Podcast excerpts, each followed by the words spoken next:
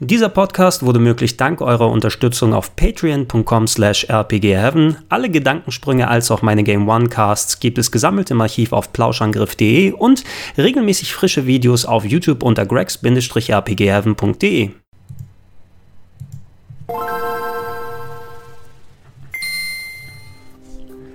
Schönen guten Tag und herzlich willkommen hier auf gregs-rpgheaven.de und es ist soweit, Gregor testet, ich habe es durchgespielt, ein Review-Video zu da sieht man's Tales of Berseria, dem neuesten Eintrag der Tales-Serie, über die ich ja relativ viel Content hier auf dem Kanal gemacht habe. Wenn ihr die seit ein paar Monaten laufende Top 101 der besten Rollenspiele ever, äh, wenn ihr da mal reingeschaut habt in die Serie, ansonsten jeden Sonntag 16 Uhr hier auf dem Kanal gibt's ein neues Video. Ähm, waren etliche Tales-Titel schon dabei. Es werden auch noch mehr auftauchen in Zukunft und ähm, ja, ums ganz kurz zu fassen, natürlich die Leute, die mit Rollenspielen zu tun haben, die kennen sich mit der Tales-Serie aus und äh, wenn man es so zusammenfassen will, dann würde ich es ja als die, die natürlich dritterfolgreichste Rollenspielserie überhaupt äh, weltweit bezeichnen. Japaner-Rollenspiel, jedenfalls nach Final Fantasy und Dragon Quest, ist äh, ähm, die Tales-Serie die beständigste und äh, von den Abverkäufen da nur knapp drunter liegende äh, Serie, die auch ähm, fast jedes Jahr, oder ich glaube sogar in den letzten Jahren hatten wir jedes Jahr so ziemlich einen Tales-Eintrag, der hauptsächlich für Sony-Systeme rausgekommen ist, manchmal ein paar Spin-offs für Vita oder auch für den Nintendo DS. Jetzt im aktuellen kommen die Titel auch für die PlayStation 4 entsprechend raus. Und ähm, ja, eigentlich mag ich die Tales-Serie ganz gerne. Für mich ist das ein bisschen so ja, wie so die, die, die Anime-Serien unter den Japaner-Rollenspielen, weil die, die Tales Games haben einen ziemlich großen Anime-Einfluss, nicht nur vom Look der Figuren, immer bekannte Anime- äh, und, und Manga-Zeichner äh, sind dabei, die sich um das Charakterdesign kümmern, um das Visuelle, aber auch sehr viel weitergetragen durch den Grafikstil, äh, gerne mal auch im Cell-Shading-Look gemacht. Ähm, und äh, es, es bietet sich vor allem auch storymäßig und wie alles verwoben ist dazu an, dass es auch von etlichen Tales-Games auch Anime-Serien gibt. Nicht zuletzt eben auch von Berseria, was wir uns heute angucken, inklusive Systeria, dem Vorgänger Vorgänger, ähm, die storymäßig ein klein wenig zusammenhängen. Da werde ich gleich noch mal ein bisschen drauf eingehen.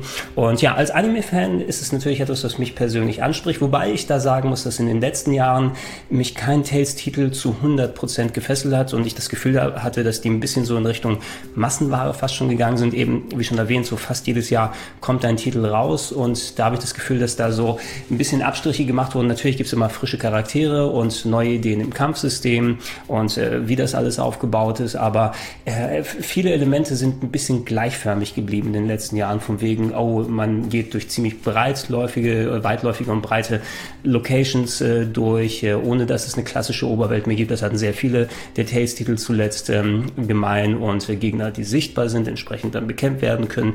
In Echtzeit sehr viel äh, redelastige Sequenzen, inklusive nicht nur richtigen Cutscenes, sondern auch den sogenannten Skits, wo man maximal animierte Gesichter der Figuren sieht, die zwischendurch so Bonusunterhaltungen machen. Das wirkte so ein bisschen, dass da viel quasi so an kleinen Elementen geschraubt wurde und wenn ein neuer Tales-Titel kam, dann hat man da aber das Grundgerüst genommen und draufgeschraubt. Zu viel.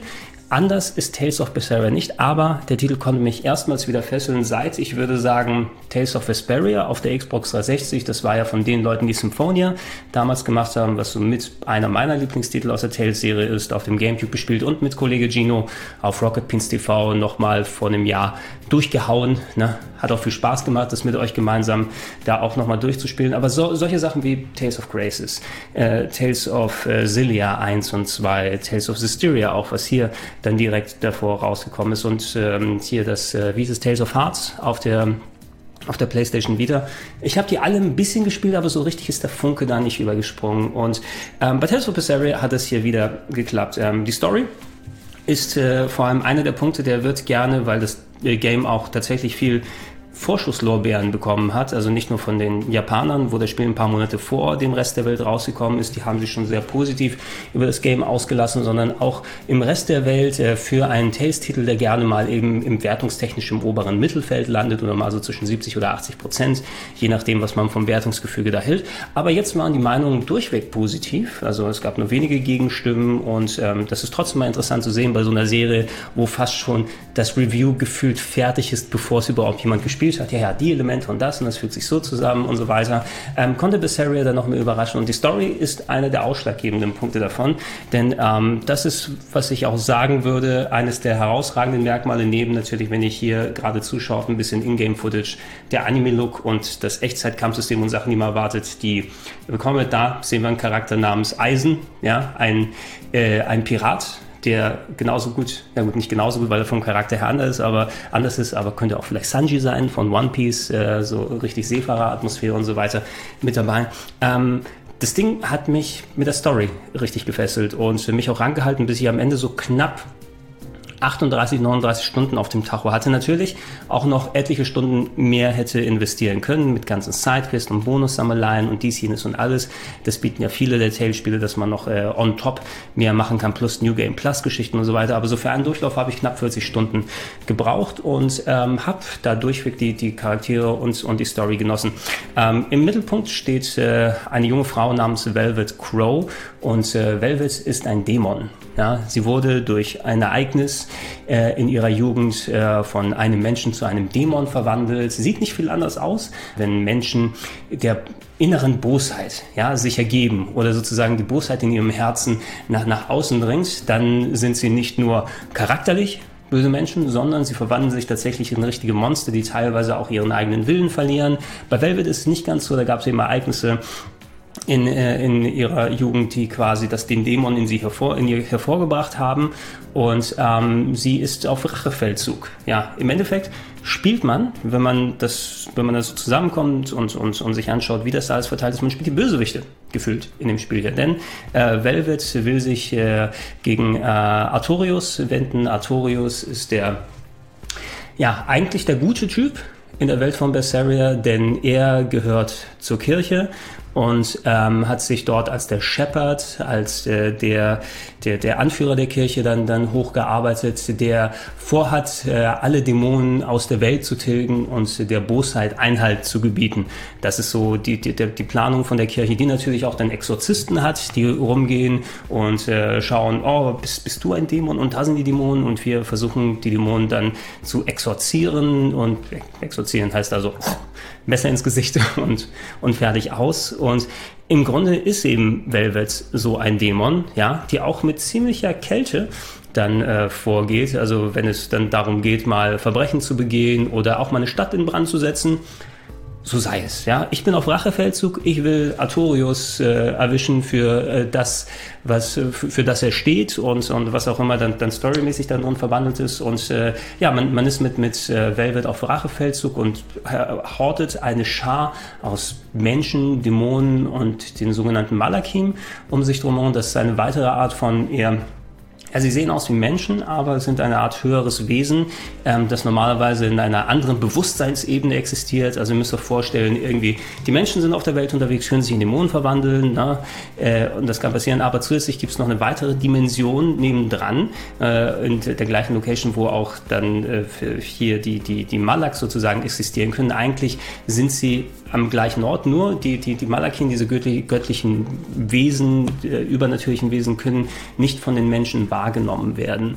Da gab es dann ein Ereignis in der Welt, wo diese Grenze verschwommen ist und auf einmal hat man dann eine Welt, die voller Dämonen, die voller Menschen und dieser göttliche Wesen der Malakim ist. Und aus diesem aus dieser Gruppe, aus diesem Konglomerat und äh, einer, einer Welt, die natürlich sehr äh, feindselig den Dämonen eingestellt ist, was auch vollkommen richtig ist, denn die Dämonen, die bringen die Menschen alle um, ja, nachdem sie sich verwandelt haben. Sie können nie wieder zu den Menschen wieder zurück werden und Velvet ist ein extra garstiges Stück davon. Also sie hat sich zwar einiges ihrer Menschlichkeit äußerlich erhalten, aber anstatt ihres linken Armes hat sie jetzt so eine riesige Dämonenklaue, ja, womit sie andere Dämonen äh, und, und, und Menschen verschlingen kann. Ja, sie kann sie so greifen und dann quasi ihre Seele, ihre Essenz in sich aufsaugen und, und da dadurch Nahrung zu sich nehmen. Ne?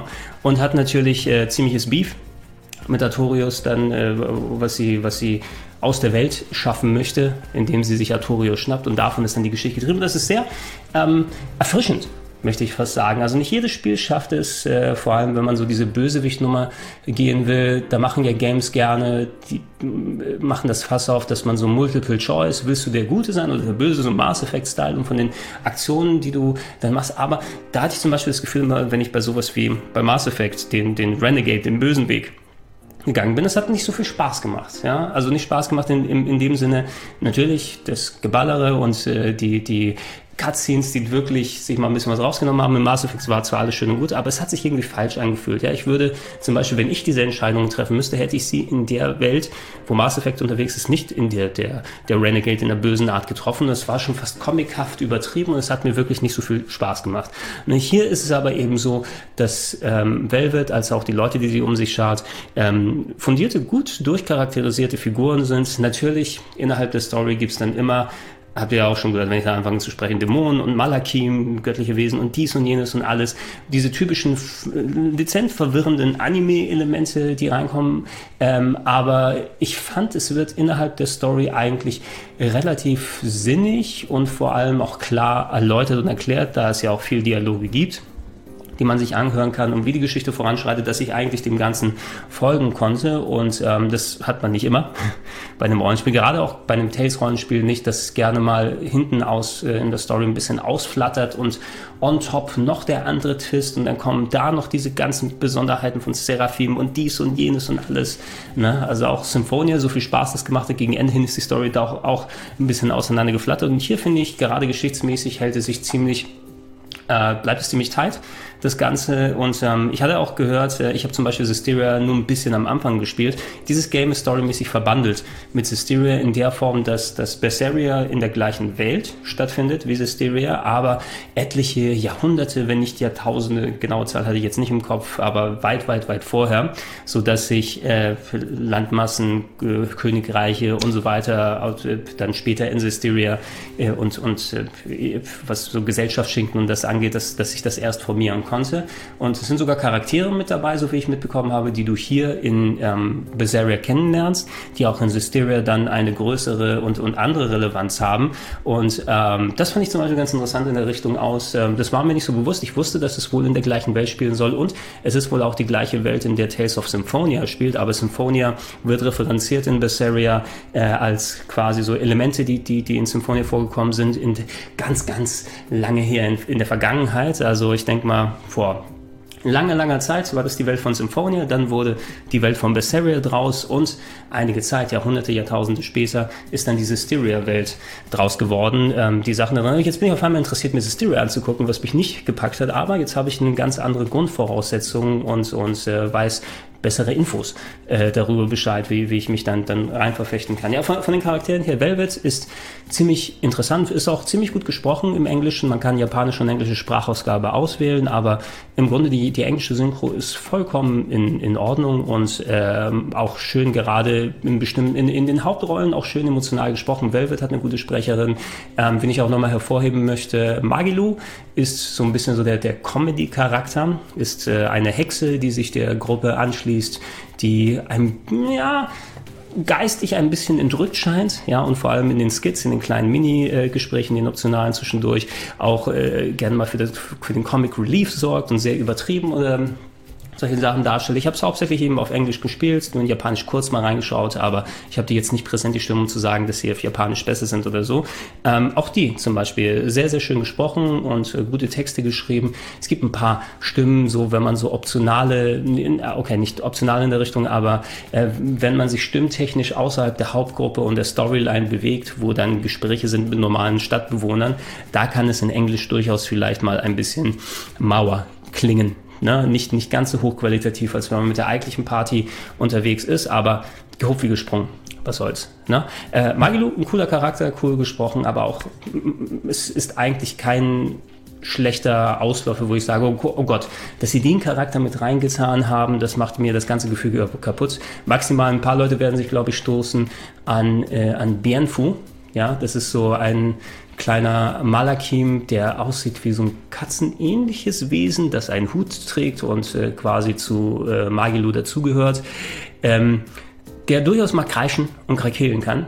Cruel is right! That witch is a real devil, I tell you! A slave driver! Bien Fu, let's go somewhere a little more private, shall we? Miss Magilu! Hush now. There's no need to worry. I'll make it a half-hearted punishment. ja, wo es man durchaus anstrengend werden kann und der dann noch äh, over the top ist, mehr over the top als Michael von, dem, von der Charakterisierung her. Aber ich fand das eigentlich, war das eine, eine nette Note und hat nochmal ein kleines bisschen Spritzigkeit reingegangen. Da kann ich aber verstehen, wenn der Charakter so ein bisschen manchen auf den Senkel geht. Ansonsten fand ich aber eine schöne Truppe zusammengepackt und von den storymäßige Motivation. Ich will da eben nicht so sehr ins Detail gehen, weil das coole Sachen sind und ein paar echt coole und nette Twists äh, dabei sind, ähm, die man gerne selber entdecken und auch sehr viel emotionale Szenen, also wirklich sehr schön packendes Zeug mit dabei. Für mich mit einer der stärksten Stories und stärksten Riegen, die sogar ein ziemlich interessantes Ende hat. Also ich bin, ich bin jetzt echt gespannt darauf, wie sie von diesem Ende aus, was es für Auswirkungen auf die Welt hatte und ich werde in Systeria zumindest mal reinschauen oder mir vielleicht den Anime angucken, der das ja nochmal in konzentrierter Form macht ohne dass ich das Spiel jetzt durchspielen müsste. Hat mir aber Appetit auf mehr gemacht, für das, wie das Spiel dann da ist. Ähm, das von den Charakteren und der, der Story her aus. Ähm, das ist alles eingebettet in einen gefühlt ein bisschen traditionelleren eben Rollenspiel. Klar, sonst wäre es kein Tellspiel, wenn man es kennt. Man läuft eben äh, in einer ziemlich großen Welt herum, hat keine klassische Oberwelt. Man ist ähm, in, in einer Location unterwegs, wo die hauptsächlich von vielen Inseln dann äh, bevölkert ist. Das heißt, man ist ab und zu mal per Schiff unterwegs, um dann, man hat eben keinen durchgehenden Kontinent, wo jede Location miteinander verbunden ist. Aber sobald man auf einer Insel ist, sind dann ähm, Dungeons, sowohl die Gebiete zwischen den Städten als auch die Städte, die sind in komplett gerendert und alles. Also ihr habt keine Oberwelt und geht da in die Location und da, sondern ihr mischt schon von einem Punkt zum anderen durchlaufen, euch das entsprechend angucken, in der Stadt unterwegs sein ähm, und dann, wenn ihr den Part erledigt habt, in der in diesem, äh, auf dieser Insel los ist, dann wird mit dem Schiff zu einer anderen Insel gefahren. Das gibt dem Ganzen eine einigermaßen große Varianz. Also das, das Interessante ist, äh, man hat eben nicht das Gefühl, dass man auf der ganzen Welt unterwegs ist, sondern in einem Land, ne? dadurch wie es mit den Inseln dann und so weiter aufgebaut ist. Äh, ähm, aber äh, trotzdem genug Varianz dabei, um zum Beispiel eine Insel haben, wo alles komplett verschneit ist und, und unter einer dicken meterdicken Schneedecke liegt und die Leute da entsprechend ordentlich eingemummelt sind, als auch eine Südseeinsel, ne, die, auf der es karibisch zugeht. Also es sind alle möglichen Witterungen und Wettereffekte mit dabei ähm, und immer noch so sinnig zusammengepackt. Das, das hatte ich auch bei den älteren Tales-Spielen dann mal, wo man auf der ganzen Welt dann auf einer Oberwelt unterwegs ist. Letzten Endes wirkt alles dann sehr klein, wenn man irgendwann mit dem Luftschiff dann in einer Minute komplett um die Welt und so weiter reisen kann. Hier mit dem Schiff zwischen den einzelnen Locations unterwegs, was eine Mini-Cutscene ist, also Cutscene fast schon eher nicht. So, man sieht auf dem Menü, wie so ein Icon von dem Schiff dann da herumgeht und äh, hat trotzdem genug Varianz in der Welt. Ähm, innerhalb der Kampfgebiete, man sieht seine Gegner die ganze Zeit, kann also sich äh, entscheiden dafür, ähm, laufe ich da rein oder laufe ich nicht da rein.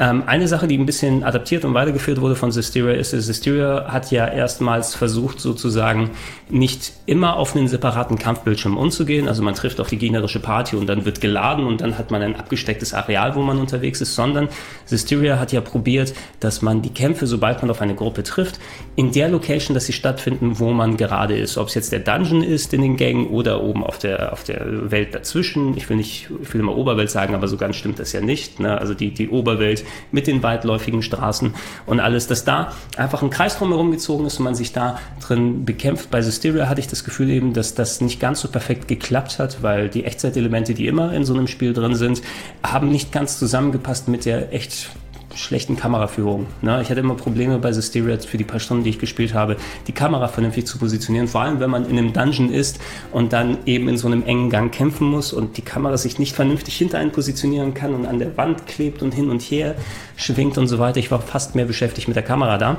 Das jetzt ähm, ist zwar ähnlich angedacht, aber ich finde, es funktioniert hier wesentlich besser. Auch hier ähm, zumindest müsste das die meiste Zeit so sein, wobei es mir nur auffällt, wenn ich konkret darauf achte, dass ähm, Kämpfe auch tatsächlich in den Locations stattfinden, wo man unterwegs ist. Ob es ein enger Dungeon ist oder ob es dann ein, ein, ein anderes Gebiet ist, wo man unterwegs ist. Da wird auch ein Kreis drumherum gezogen. Des Öfteren gibt es dann auch die Kampfübergänge. Klar, es gibt dann so einen Mini-Wischeffekt oder sowas bei den meisten Sachen, aber bei bestimmten Effekten wird auch direkt einfach reingezoomt. Ja, man sieht aus der Cutscene das Gesicht eines Gegners, ja, da wird reingezoomt, auf einmal zieht das raus und man ist im Kampf mit drin und ist genau in der Location, wo man unterwegs ist. Und das ist eigentlich eine ganz coole Sache.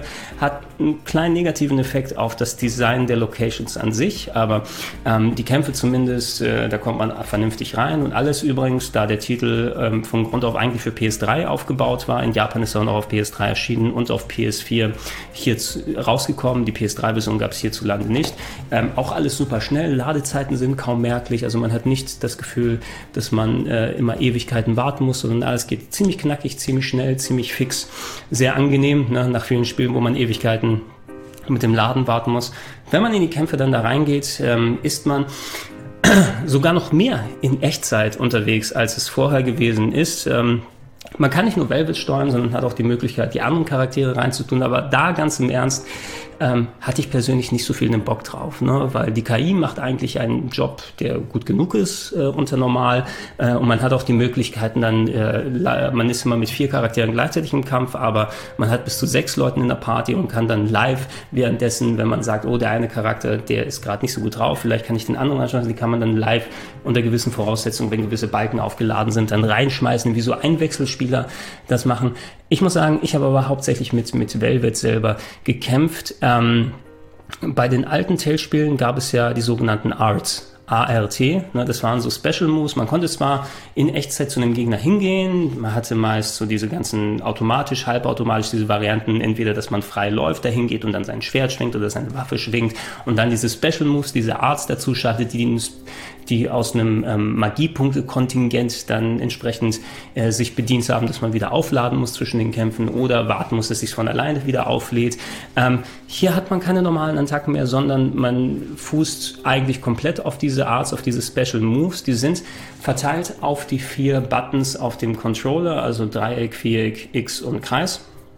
Ähm, und äh, die Kombos kann man selbst im Menü belegen. Ich habe meistens X gedrückt, weil X äh, kann man als Automatik einstellen. Da sucht sich nämlich das Spiel selbst den, die idealste Art, die idealsten Combo aus, die man machen kann. Und äh, auf normal kommt man ganz gut zurecht, ohne selbst händisch da äh, rumzumümmeln an den ganzen Einstellungen, das zu machen.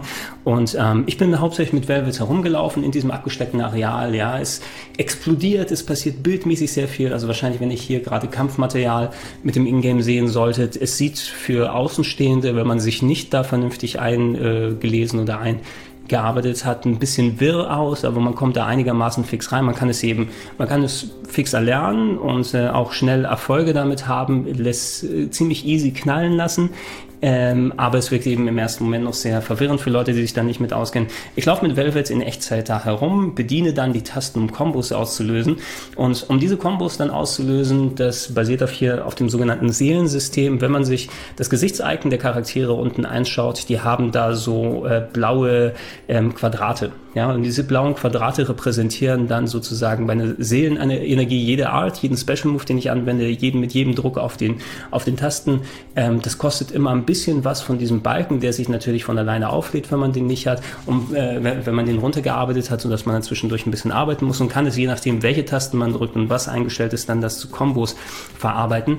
Nicht nur man selbst hat welche von diesen Seelen, sondern auch jeder Gegner. Die werden auch angezeigt bei jedem Gegner und die haben also dementsprechend auch Potenzial, so Aktions- Aktionen auszuführen und Kombos also zusammenzuschrauben. Und die Krux äh, ist es dann mit Velvet sozusagen die eigentliche Schwäche des äh, Gegners zu ermitteln und da die passende Art, den passenden Special Move sich auszusuchen. Das kann man mit der 1, äh, Druck auf der 1-Taste, äh, kann man sich äh, anzeigen lassen, ähm, wie viel Hitpoints der Gegner hat, was seine Schwächen sind. Also manche Moves haben dann ein Feuerelement bei sich, manche ein Windelement und so weiter. Und dann kann man dementsprechend schauen, okay, meine Art ist jetzt mein Special Move, den ich ausgewählt habe auf X, der ist jetzt Wind windbasiert oder der andere ist wasserbasiert und alles. Oh, und der Gegner ist gegen Wasser anfällig, also soll ich vielleicht nur Kombos machen, wenn ich Wasser habe. Wenn das übereinstimmt, dann hat man die Möglichkeit, äh, sozusagen den Gegner zu stunnen oder ähm, äh, benebelt zu machen, ne? dass er quasi wie bei Beat'em Ups dann, oh Gott, die haben meine Schwachstelle getroffen und jetzt hat er oft genug auf mich reingehauen, dass ich ein bisschen benebelt bin.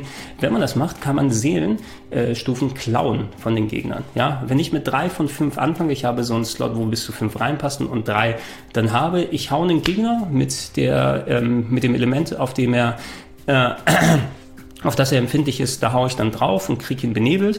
Das heißt auf einmal von den drei Aktionspunkten, die der Gegner über hat, maximal, kommt eins zu mir rüber und ich habe jetzt vier und er hat nur zwei. Ich habe also wesentlich mehr Potenzial, mehr Kombos aneinander zu reihen und der Gegner dementsprechend weniger. Was dazu kommt, ist dann, dass man nach Möglichkeit natürlich immer gucken solle, was ist die Schwachstelle, möglichst die Aktionspunkte von dem klauen, damit die nicht ähm, zu Pötte kommen können und äh, immer auch warten müssen, bis sie aufgeladen haben und man selbst aber ohne Ende draufhauen kann und äh, es gibt wirklich gefühlt kaum Wartezeiten innerhalb der Kämpfe, weil das geht so schnell ab. Okay, ich hau den und dann gibt es einen schönen Soundeffekt, wenn man eine Seele geklaut hat, so ein Bling.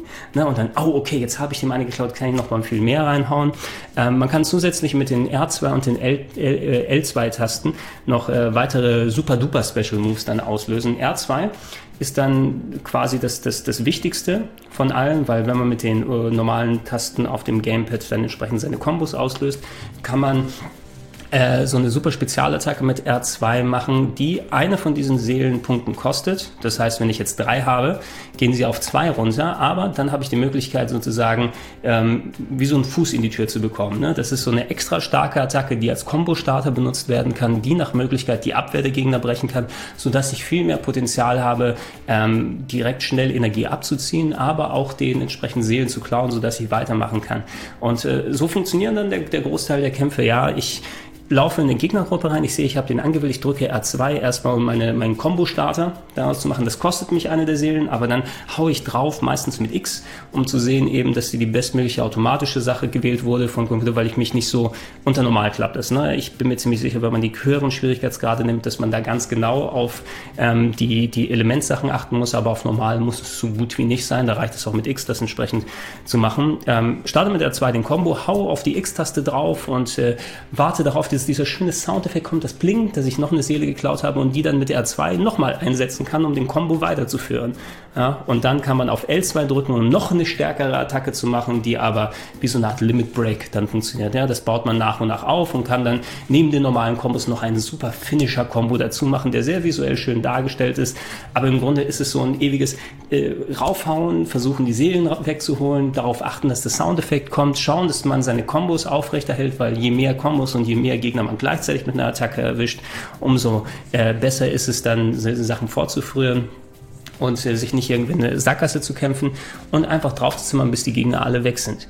Hier muss man aber dementsprechend eben aufpassen, diesen Combo-Starter mit R2, den kann man erst einsetzen, wenn man ähm, drei von diesen Seelen überhaupt, mit denen man auch den Kampf startet. Das heißt aber, hast du den Combo-Starter gemacht und machst dann nicht genug vernünftige Folgeattacken, sodass du nicht eben eine Seele von den Gegnern klauen kannst, um die wieder einzusetzen, dann auf einmal habe ich nur noch zwei Seelen und ich kann keine Kombos mehr starten ne, mit R2. Und jetzt muss ich irgendwie rumherum rumdrucksen auf dem Kampffeld, gucken, dass ich die Gegner irgendwie einzeln weghaue und mit L1 blocke, dass die mich nicht erwischen und mehr Seelen von mir klauen, weil wenn ich benebelt bin, kriegen die Gegner die Seelen von mir. Klingt ein bisschen kompliziert, aber im Grunde ist es mehr eins, ähm, darauf achten, Combo schnell zu starten, ähm, möglichst die Schwachstellen zu treffen, damit man weiter diese Seelen von den Gegnern bekommt, um den Combo weiterzuführen und dann Super Special zu machen, baff, baff, baff, baff, baff und im Grunde eben eine, eine Barrage von ewigen Attacken dann aufrecht zu erhalten. Ähm, das ist darauf zu achten. Ähm, wie ich schon gesagt habe, auf dem normalen Schwierigkeitsgrad ich musste mich persönlich nicht so super tief in das Kampfsystem reingreifen, weil da hat es gereicht, so zu kämpfen, wie ich es gerade beschrieben habe, ein bisschen aufwendig. Also es klingt komplizierter, als es eigentlich ist. Ne? Es wird immer nach und nach jedes Feature, wenn man anfängt zu kämpfen, dann erklärt. Es wirkt im ersten Moment ein bisschen überwältigend, verglichen mit den, mit den anderen Tales-Kampfsystemen, die zwar auch komplexer immer werden im Laufe des Spieles, aber dementsprechend ein bisschen verständlicher, glaube ich, sind auf den ersten Blick, als wenn du dir das Berseria-Ding äh, anschaust. Äh, aber dafür kommst du relativ fix eben in einen guten Flow rein und auf normal musste ich mich zumindest nicht weiter damit beschäftigen. Und ich hatte ganz ehrlich gesagt auch nicht so den Bock drauf, mich in jedes einzelne Element und dann stundenlang an meinen Arts herumzuschrauben, damit ich gegen bestimmte Gegner so entsprechend bestehen kann. Ähm, ich habe die Kämpfe dann hauptsächlich so gespielt, dass ich dann hingegangen bin und meist geachtet habe, kriege ich ein Combo hin, oh, kriege ich keinen Combo hin, ja, dann lieber zurückziehen und schauen, dass ich taktischer ein bisschen reingehe. Aber erst, das habe ich erst gemacht, als es nötig war. Für mich war es meist, ich bin im Kampf, R2 ballern, X ballern, ja, yeah, ich habe den Combo nochmal R2, nochmal X, zack, zack, zack. Oh, jetzt L2, wo ich ein Special habe. Oh, und da kommen die Gegner nochmal ein, äh, die Gegner, die Kollegen nochmal ein, die mit ihrer KI natürlich, die man entsprechend einstellen kann. Ich habe es gemacht, dass sie dann hauptsächlich auf die schwächsten Gegner hingehen, damit man immer den schwächsten zuerst erledigt ne, und dann weniger dann, dann äh, angreifen muss. Ähm, ich habe es fast schon wie so ein maschiges Beat'em-up gespielt, fast schon Tekken-Style kann man sagen. Ne? Ist ja auch von Namco Tekken, also passt es da ganz gut zusammen. Und auf normal musste ich mich zumindest nie so super tief in das Kampfsystem reingreifen. Selbst wenn ihr 20 oder 30 Stunden gespielt habt, es gibt ähm, so ein progressives System, wo nach und nach Features im Kampf und im Spielsystem freigeschaltet werden, wenn man spielt. Erzähle ich gleich nochmal ein bisschen was dazu. Also theoretisch kann man selbst wenn man 20, 30 Stunden gespielt hat, noch nicht alles ausgelernt haben, was für Features die Kämpfe und, und alles und so weiter bieten. Aber für mich war es eben kein großes Hindernis äh, in der Form dazu. Es hat sich auch nicht so zu ultra leicht angefühlt. Es war jetzt nicht wirklich schwer auf normal. Also man kommt da einigermaßen gut durch, auch wenn man sich nicht dann damit beschäftigt. Es macht zwar Spaß, äh, es macht aber Spaß, besser gesagt. Äh, also es, es war jetzt kein, kein abwertendes Merkmal, dass ich äh, mich dann durchmeschen konnte einigermaßen auf normal durch die Kämpfe. Wenn ich denn gewollt hätte, dann eine große Herausforderung zu haben und das wollte ich ehrlich gesagt bei dem Spiel eher nicht, weil das, glaube ich, hätte mich dann eher abgenervt und ich weiß nicht, ob ich es dann durchgespielt hätte. Dann hätte ich auch auf die höheren Schwierigkeitsgrade gehen können, da bestimmt die Feinheiten und Intrikationen des Kampfsystems erlernen können. Aber so war es ein, eine einigermaßen Hürde zu Beginn erstmal reinzukommen. Wenn man es drauf hatte, war es ein fröhliches Wegmeschen und schauen, wie alles auf dem Bildschirm explodiert und ab und zu mal ein Item reinwerfen, um sich zu heilen. Ähm, ich habe hauptsächlich bei den KI-Kollegen übrigens auf, auf Magier gesetzt und nicht auf die physischen Angreifer, weil das war ganz praktisch. Die haben zwar ein bisschen so Casting-Zeit gebraucht, um da entsprechend ihre Heil- und äh, Angriffsmagien zu machen, aber ich konnte als Velvet direkt reinspringen, ja, dort für die physischen Angriffe sorgen, sodass die Gegner erstmal nicht in die Pötte kommen und dann hatten meine KI-Kollegen genug Zeit, ihre Magie zu casten, die sie dann auf die Gegner angewendet haben und als deren Magie dann äh, gegriffen hat und die Gegner quasi von äh, allen Seiten dann angegriffen wurden, konnte ich ein bisschen meine, meines, meine äh, Seelenpunkte aufladen ne, und dann noch mehr Attacken machen und so war das ein schöner Kreislauf. Hat mir besser gefallen, als wenn du einen Gegner hast und vier physische Charaktere gleichzeitig auf den reinstürmen und punchen. Magie kann ich also da empfehlen empfehlen, wer auf normal spielen will. Ähm, ja, Progression habe ich so ein bisschen erwähnt. Ähm, damit äh, man das Gefühl hat, das ist ja bei einem Rollenspiel sowieso immer gegeben, dadurch, dass man selber Erfahrungspunkte hat und Charaktere auflevelt und sich aufwertet. Man möchte ja seinen Charakter ausbilden, man möchte ja sozusagen ähm, das Gefühl haben, dass man nicht eben auf der Stelle tritt, was die Entwicklung der Figur angeht, sondern dass man immer konsequent so ein bisschen Belohnung hat durch einen neuen Level, durch eine neue Waffe, durch dies und jenes und alles. Und dieses Belohnungsprinzip, ähm, das wurde nicht nur in Rollenspielen, sondern auch in vielen anderen Spielen in den letzten Jahren, Jahrzehnten kann man fast sagen, auf die Spitze getrieben, sodass man das Gefühl hat, immer jede Minute was Neues freizuschalten. Und ein bisschen dieses Konzept hat man auf Berseria auch dann drauf getan, denn wenn man bestimmte Gegner besiegt, dann bekommt man Items, die am Spielsystem drehen. Ne? Zum Beispiel ist es so, dass die Laufgeschwindigkeit von, von Velvet auf der auf den normalen Locations, die ist normalerweise nicht ganz so fix. Ne? Aber wenn ich einen bestimmten Gegner besiegt habe, der irgendwie so sechs Stunden innerhalb da drin ist, dann kriege ich auf einmal ein Item, was meine Laufgeschwindigkeit um 10% erhöht auf der Map. Das ist jetzt nicht so direkt merklich, aber man merkt es schon, wenn man dann viel unterwegs ist. Und das passiert noch ein paar Mal innerhalb des Spieles. Oder man verdient dann, je nachdem, wenn man bestimmte schwere Gegner, durchaus auch mal optionale, damit man sich dann Bonussachen da freischaltet, ähm, kriegt man solche Items eben dann verliehen. Die, die, die sind dann einfach im Menü drin und sind schon aktiviert. Das ist nichts, was ihr anlegen müsst, da müsst ihr euch eigentlich nicht nur darauf kümmern. Es ploppt eben aber immer nach vielen Kämpfen oh, du hast gerade dieses Item verdient, du kannst schneller laufen, du kannst, äh, du hast jetzt auf einmal einen natürlichen Abwehrschutz gegen Krustengegner und dies und jenes und alles, ähm, sodass immer mehr und mehr und mehr und mehr dazukommt und dir so Annehmlichkeiten freischaltet, die fast schon eher unterbewusst funktionieren. Nicht jedes merkst du sofort, äh, wie dass du dezent schneller laufen kannst und es ist wirklich eben dezent. Also ich würde wahrscheinlich, ich, ich hatte nie das Gefühl, dass ich eben jetzt auf einmal so durchsprinten sprinten kann durch die Gegend. Aber wahrscheinlich wird es mir jetzt auffallen, wenn ich jetzt schon bis zum Ende gezockt habe und dann einen Spielstand anfange, wo ich ganz am Anfang bin und ich sage, sag mal Welt, was läufst du denn so langsam? Das kann doch gar nicht angehen. Ne? Solche Sachen werden dann immer freigeschaltet. Äh, und auch sehr viel äh, geht über das Itemsystem, was so ein bisschen wie bei Final Fantasy 9 ist, wenn ihr euch erinnern könnt. Da war es nämlich, wenn man Gegenstände angelegt hat.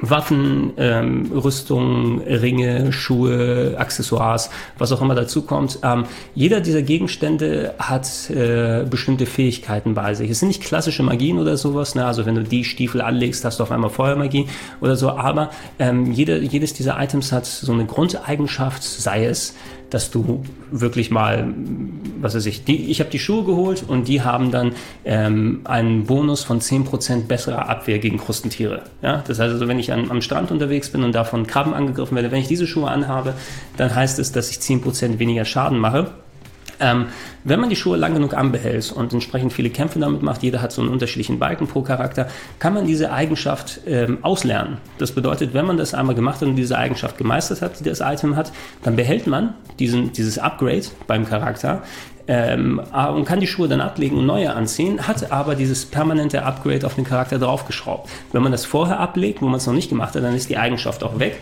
Also gilt es äh, nicht nur immer die neuesten Waffen und die besten zu wählen, sondern auch mal schauen, ist das Upgrade, was ich gerade haben will, ist, lohnt sich das, soll ich das behalten, soll ich vielleicht dann noch weiterarbeiten und so passiert es auch mit den, mit den Item-Gegenständen. Ne? Du hast sehr viele Möglichkeiten, du findest reihenweise ohne Ende wirklich verschiedene Waffen und, und Rüstungsgegenstände und alles drum und dran und ähm, hast dann auch immer nicht nur, dass du bei schweren Kämpfen eben, wie ich schon erwähnt habe, mal eine allgemeine Fähigkeit freischaltest, sondern du hast auch nach fast jedem Kampf, oh, Charakter 5 hat gerade diese Fähigkeit gelernt und Charakter 7, bei dem sieht so aus und so weiter und so fort. Also man hat das Gefühl, dass man fast nach jedem Kampf irgendwas Neues freischaltet und permanent sich verbessert und noch mehr Sachen dazu bekommt und holt. Oder das Belohnungsprinzip ähm, äh, klein geteilt wurde. Ne? Man kriegt natürlich immer noch dann die besten Upgrades durch Level-Ups ne? und äh, dementsprechend, je nachdem, wenn man über den Level ist, dass dann neue Arts freigeschaltet werden und so weiter und so fort, was natürlich auch wichtig ist, aber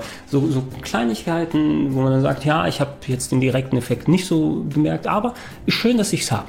Ne? Vielleicht werde ich es später auch mal gebrauchen, ich werde es vermissen, sodass man immer ein bisschen belohnt wird. Das wird so inflationär eingesetzt, dass ich irgendwann aber auch gar nicht darauf geachtet habe. Genauso wie fast alle Items oder Kisten, die man bekommt oder aufmachen kann. Ich habe irgendwann mal die Beschreibung und den Inhalt, es sei denn, ich habe eine bestimmte Waffe oder so gefunden bei einer Kiste, habe ich nochmal drauf geachtet. Aber ich habe es meist weggeklickt, weil es sehr irrelevant war. Ne? Du, hast, du sammelst Zeug ein und dann landet es in deinem Menü und dann kannst du irgendwann mal später im Menü dann schauen, was es dann dementsprechend geworden ist. Und es gibt viele Sachen, die du äh, über die, die, die Items selber freischalten kannst. Ne? Es gibt viele Sachen, wo du dann im Laden kaufen kannst und, und, und Sachen dann dementsprechend erledigen, sodass das Belohnungsprinzip irgendwann gegeben wird. Es wird eben, wie aber gesagt, so inflationär eingesetzt, dass ich irgendwann gar nicht mehr darauf geachtet habe. Es ist wahrscheinlich eben so gemacht, dass man das Spiel nicht nur wegen der Story spielt, sondern dass man immer das Gefühl hat, ach, jetzt habe ich noch was dazu bekommen. Schön, dass ich das nochmal extra gemacht habe. Ach, das ist gut, weil ansonsten wäre es ja vielleicht ein bisschen lame gewesen, dass sich dieses Gefühl nicht einstellt.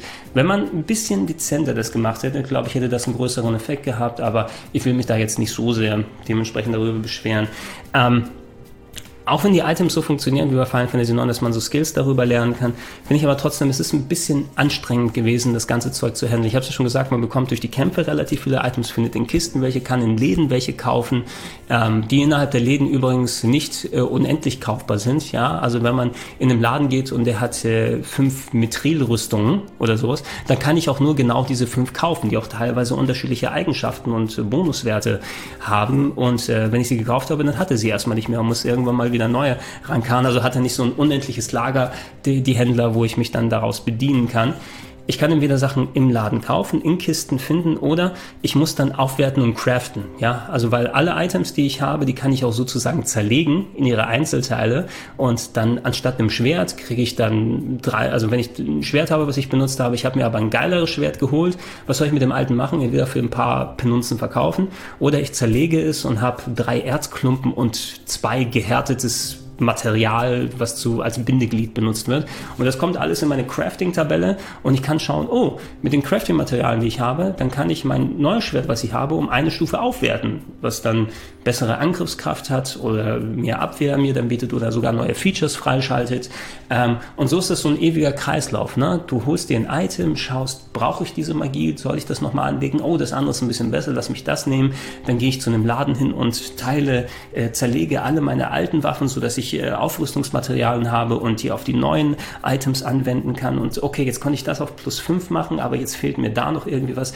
Ich fand das fast schon überwältigend viel, ne? dass da noch so mal so ein Crafting-Element Element reinkommt und ähm, äh, es hätte ein bisschen klarer ähm, direkt überschaubar sein können innerhalb des Spiels, weil es war so, ich, ich habe fast schon ähm, keinen Bock drauf gehabt und oh komm, jetzt kommt noch ein neuer Laden. Das heißt, jetzt muss ich eigentlich mal zehn Minuten mich da jetzt hinsetzen und da genau gucken, welche Waffe habe ich bei wem noch nicht angelegt, welche Skills sind noch nicht ausgelernt.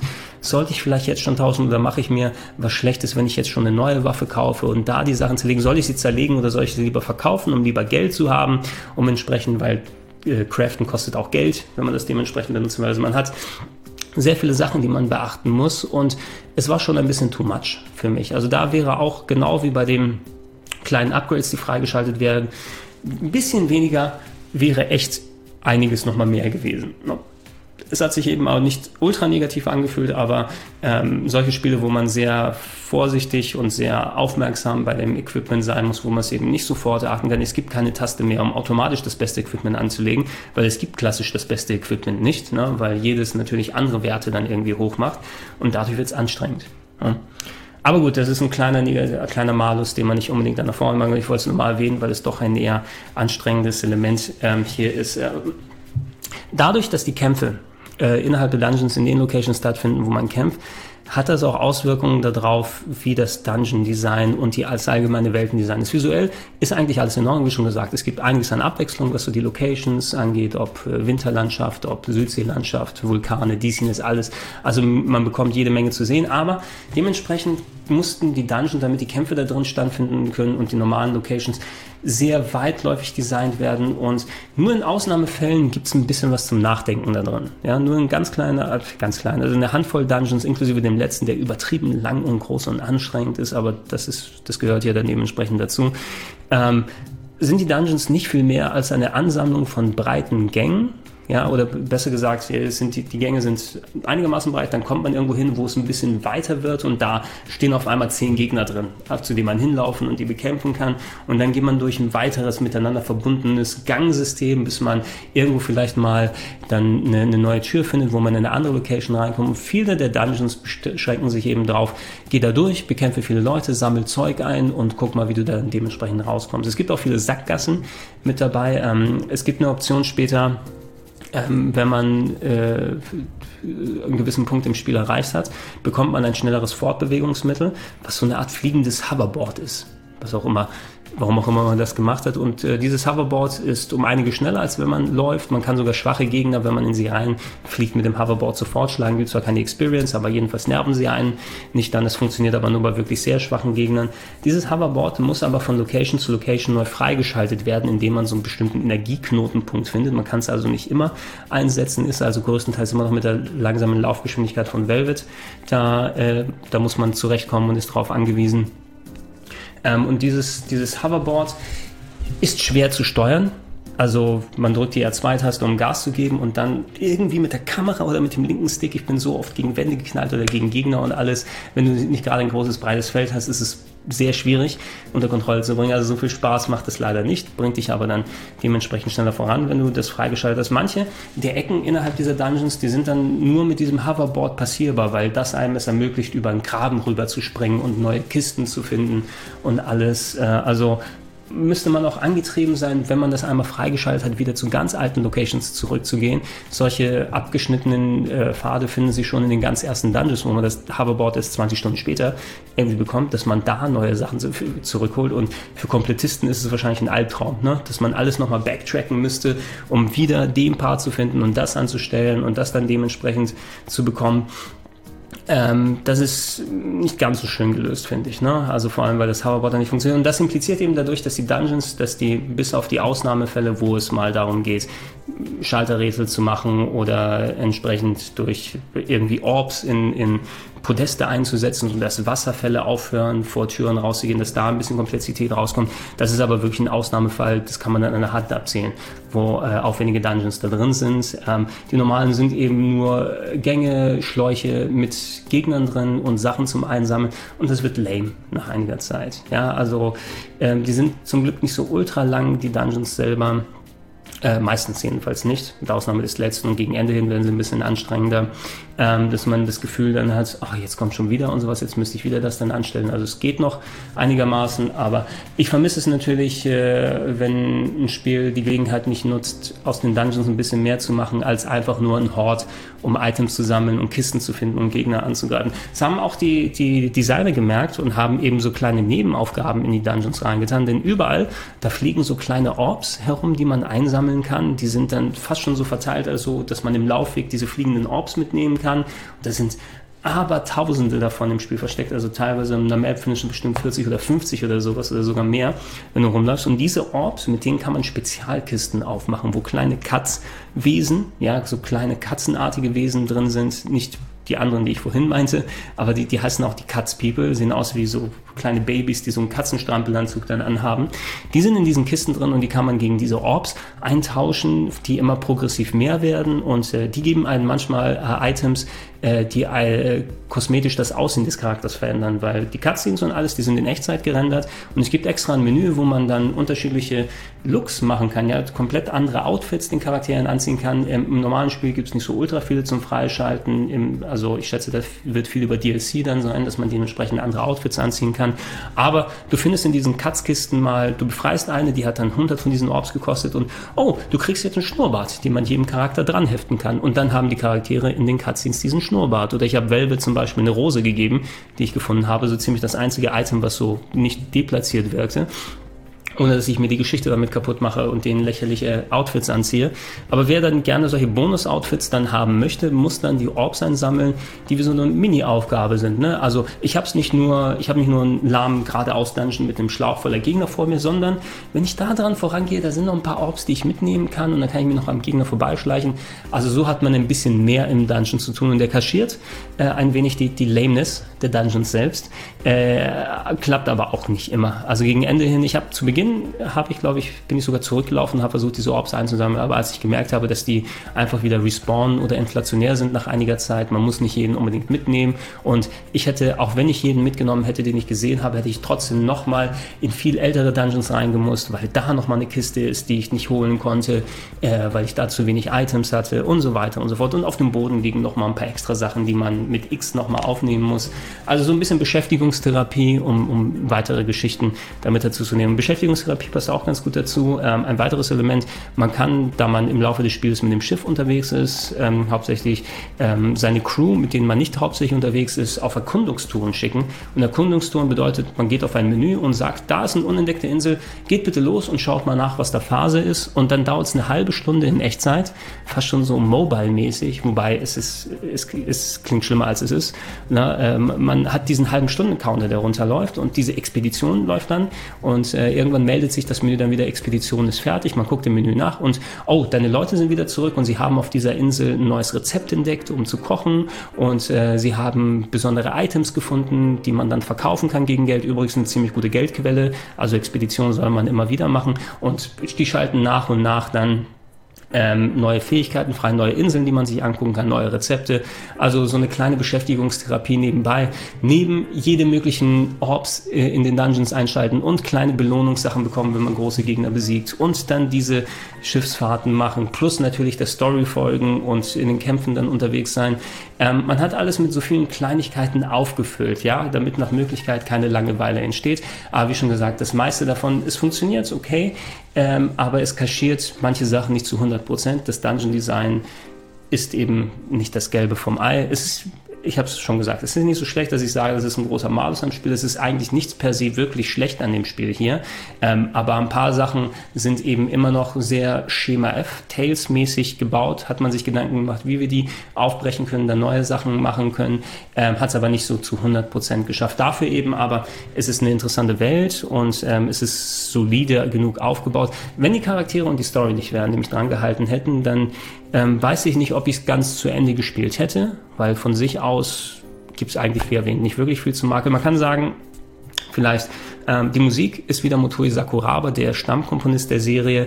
An seinen Kompositionen hat man sich so ein bisschen satt gehört. Ne? Es ist auch da nichts Schlechtes wirklich mit dabei, aber diese leicht orchestrale Musik, irgendwie sowas, so richtige Standout-Musikstücke gibt es für mich gefühlt hier nicht.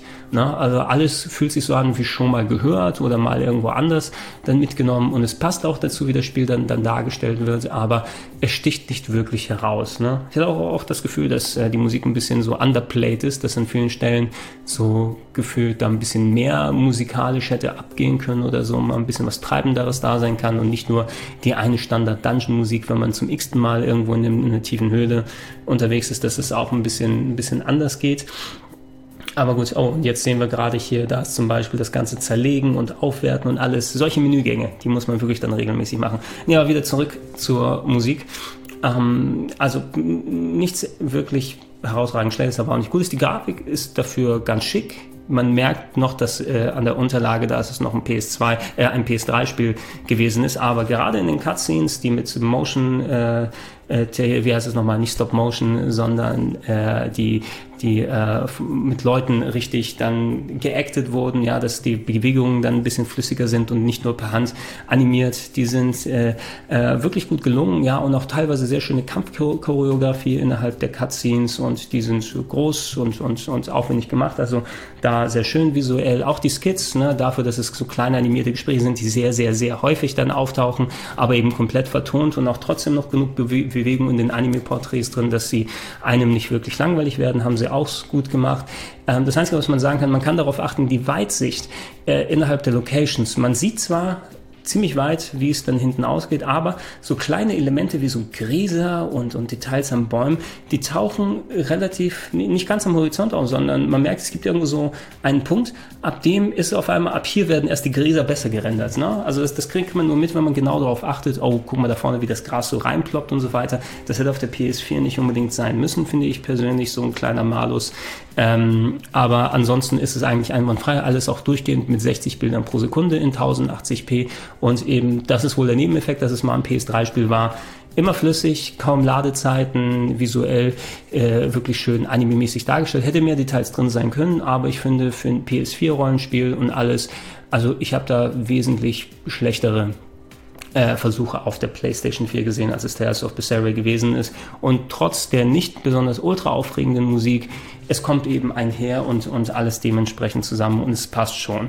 Ähm, und ja, hey, letzten Endes aber, ich habe vielleicht ein bisschen mehr krakeelt und, und gemäkelt oder so, als es eigentlich rübergekommen ist, aber ich habe sehr viel Spaß mit Tales of Berseria dann gehabt, vor allem, weil mich eben Charaktere und Story dran gehalten haben und es ist typische Anime-Melodramatik drin, das kann man nicht von der Hand weisen und es sind aber eben noch viele Unzulänglichkeiten, die die Tales-Serie in den letzten Jahren geplagt haben, die sie standardisiert haben drin, aber letzten Endes habe ich auch das Gefühl, das ist auch der Tenor, der dann einhergeht, ähm, dass äh, es ein wesentlich durchdachteres Produkt insgesamt als Tales of Styria ist, was ja quasi das, das storymäßige und auch wahrscheinlich inhaltliche Gameplay-Gegenstück dann ist, ja, dass, dass Berseria ein bisschen darauf äh, basiert hat, darauf entstanden ist, ähm, die Kritik, die zu Styria reingekommen ist bei Namco Bandai, dass sie sich zu Herzen genommen haben und da an bestimmten Stellschrauben gedreht haben, sodass sie Unzulänglichkeiten in der Story durch äh, Story-Details hier nochmal aufgefüllt haben oder gameplay-technisch an dem Kampfsystem, an der Kamera geschraubt haben. Das ist hier besser funktioniert bei Berseria. Und äh, auch ich muss sagen, also ich bin, ich habe es eingangs erwähnt, ich bin jetzt erpichter darauf, ähm, Systeria mehr eine Chance zu geben, als ich es vorher gemacht habe, einfach weil mich die Story und die Charaktere dran gehalten haben. Und äh, ich würde euch auch sagen, wenn ihr äh, so ein gewisses Fable für Anime habt, ja, wenn ihr mal ein bisschen andere Voraussetzungen, wenn wirklich äh, emotionale Geschichten, aber auch viel Humor und so weiter, der mit dabei ist, der in gewissen Teilen vielleicht manchen Leuten auf den Sack gehen könnte, aber ich fand es eigentlich ganz spaßig, meist durchweg. Ähm, die Mischung hat gut für mich funktioniert und äh, hat mich eigentlich über die 40 Stunden fast, die ich gespielt habe, durchweg gut unterhalten. Okay, vielleicht kann man da noch, noch mal anerwähnen, so wie bei eigentlich allen Tales-Spielen ist es so, dass man ähm, ein bisschen knackiger wäre schöner gewesen. Ja, ich hätte jetzt vielleicht nicht von dem Inhalt her 40 Stunden spielen müssen, sondern ich wäre mit einem 30-Stunden-Spiel auch okay gewesen. Das machen aber viele Tales-Spiele, dass so im letzten Drittel, letzten Viertel oder sowas, dass die ein bisschen dann Strecken. Strecken in der Richtung, oh, wir gehen nochmal durch Locations, die wir schon längst besucht haben, weil die Story uns dahin bringt, aber so müssen wir die nochmal rendern. Und das ist das Gleiche. Ne? Nachdem du eine Nase lang neue Locations und Dungeons besucht, auf einmal musst du wieder zurück in die Stadt, auf einmal musst du wieder zurück in die Location. Storymäßig meist sinnig erklärt, aber ist trotzdem nochmal in der Location, bei der du schon gewesen bist und es hat so, so einen Backtracking-Touch. Ne? Nochmal zurück in den Dungeon, oh, und jetzt kann ich da nicht warpen äh, zwischen dem einen Ausgang und dem anderen, obwohl ich schon längst in der Location gewesen bin, weil sie eine Cutscene in der Mitte platziert haben. Also muss ich wieder diese Ecke entlang laufen, die ich schon 20 Mal gelaufen bin. Also gegen Ende hin gibt es ein bisschen Spielzeitstreckung, aber nicht so viel wie beispielsweise in einem Symphonia oder anderen Titeln, wo ich das Gefühl hatte, statt einem äh, 40-Stunden-Spiel habe ich ein 60-Stunden-Spiel vor mir. Hier habe ich eher ein 30-Stunden-Spiel statt ein 40-Stunden-Spiel bekommen. Es hätte durchaus knackiger können hier und da Aber das sind dann so, das ist so ein bisschen geschmäcklerisch. Ich glaube, einige von euch, die werden auch wesentlich mehr Zeit drin verbringen als ich und trotzdem ihren Spaß dementsprechend da haben. Vielleicht bietet es sich ja auch an, dass man sich die Anime-Serie, diese Stereo-Anime-Serie anguckt, weil da auch viele Charaktere von Berseria dementsprechend vorkommen. Und ja, ich werde mal gucken, spiele ich Hysteria, gucke ich mir den Anime an. Eins von beiden werde ich auf jeden Fall machen. Ansonsten aber eine Empfehlung für Tales of Berseria. Ähm, wer allgemeine Rollenspiele mag, sollte dem gerne mal eine Chance geben. Japano-Rollenspiele. Es ist sehr japanisch, aber die gute Art von japanisch. Alright, das soll es gewesen sein. Ihr könnt gerne in die Comments unten reinschreiben, was eure Eindrücke von Berseria sind. Ist es was, was ihr euch gerne holen würdet, wenn ihr die alten Sachen gespielt habt? Seid ihr vielleicht der Tales-Serie überdrüssig, ne? Gerade in den letzten Jahren durch die Zilias und Zesterias und die Tales of Graces und wie sie alle heißen, dass sie vielleicht nicht ganz so den Nerv bei euch, äh, bei euch getroffen haben? Oder ist es jedes Mal wieder ein großes Fest. Ich bin auf jeden Fall gespannter darauf, was demnächst äh, von Tales kommen wird und ich werde mir den nächsten Teil auf jeden Fall sehr präzise anschauen. Anscheinend, äh, oder besser gesagt, ich werde aber mal gucken, dass ich ähm, im im äh, Endeffekt dann auch ein bisschen mehr dazu mache. Ansonsten behaltet die äh, Top 101 der besten Rollenspiele ever im Blick, jeden Sonntag um 16 Uhr, weil da wird noch mehr Tales-Zeug sein, aber auch andere Sachen. Ich bedanke mich fürs Zuschauen, ich sage, ich bedanke mich fürs Zuhören und ich sage Tschüss. están.